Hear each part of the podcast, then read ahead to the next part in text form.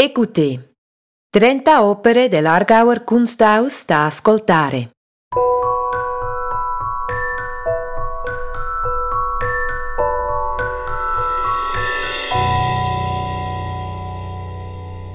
Come forse sapete, l'Argauer Kunsthaus vanta una straordinaria collezione di arte svizzera.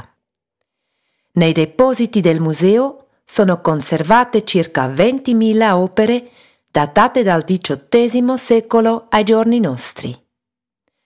A scadenze regolari, le opere sono presentate al pubblico nell'ambito dell'attività espositiva del museo. Ogni opera si distingue per una propria biografia.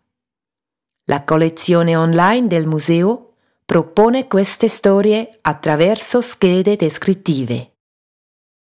L'attività espositiva del museo nel 2022 è incentrata proprio su questa collezione.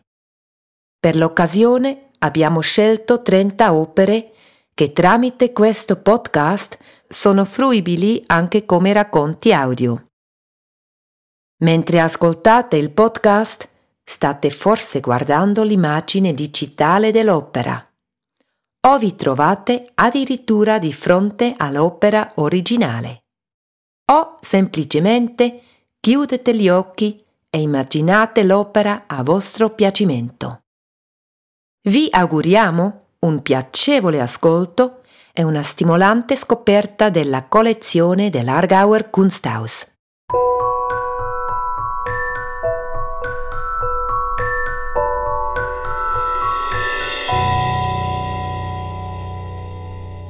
Hans Arp.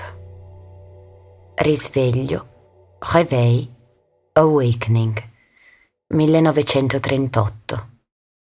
Risveglio di Hans Arp entra a far parte della collezione dell'Argauer Kunsthaus nel 1976, grazie a una donazione di Marguerite Arp Hagenbach. La scultura si distingue per i volumi pieni che si dilatano e si restringono senza soluzione di continuità. Priva di frontalità, presenta un'unità di insieme generata dalle forme morbide e dal contorno netto e fluido. Il carattere oggettuale della scultura dipinta di verde è posto in risalto dalla base cilindrica bianca.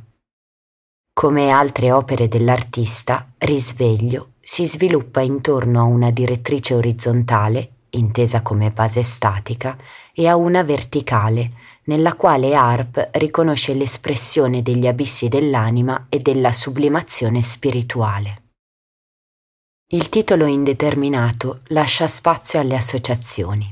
Risveglio evoca tanto un seme che germoglia quanto il passaggio di una figura in movimento dalla quiete al ritmo. Il tema della metamorfosi, implicito all'opera, è un aspetto centrale della produzione scultorea e poetica di Harp. Secondo l'artista, la maturazione del suo originale linguaggio formale ha ricevuto impulsi decisivi nel periodo trascorso ad Ascona, dove si trasferisce nel 1915. Sulle rive del lago Maggiore scopre alcuni detriti galleggianti che disegna con pennello e inchiostro. Attraverso la semplificazione formale di questi oggetti trovati, Arp supera l'imitazione naturalistica e sviluppa la sua posizione artistica. Le prime sculture a tutto tondo nascono nel 1930-1931. Risveglio è una di sole quattro sculture in gesso dipinte. La colorazione trae origine dalla volontà di evitare la monotonia in sede espositiva. Nel 1910 lo scultore Fritz Hof lo introduce alla modellazione del gesso, che in seguito diventa per Harp un materiale privilegiato. Apprezzato per il suo carattere neutro, la facile lavorazione e l'agevole conseguimento di superfici lisce. Fino al 1955 circa, Arp realizza sculture di gesso come opere autonome e non come modelli per la fusione in bronzo o per esecuzioni in marmo. Su richiesta fa comunque trasporre le sculture in materiali duraturi. Risveglio esiste anche in una versione di granito rosa e in una di bronzo, prodotta in cinque esemplari. La metamorfosi, una presenza costante nella ricerca di Harp, trova la sua espressione più compiuta nelle creazioni plastiche a tutto tondo. Ne sono un esempio eloquente le concrezioni, realizzate dal 1934, prive di frontalità e protese verso l'ambiente. Secondo Harp, l'arte concreta si sviluppa in maniera analoga ai processi di crescita naturali.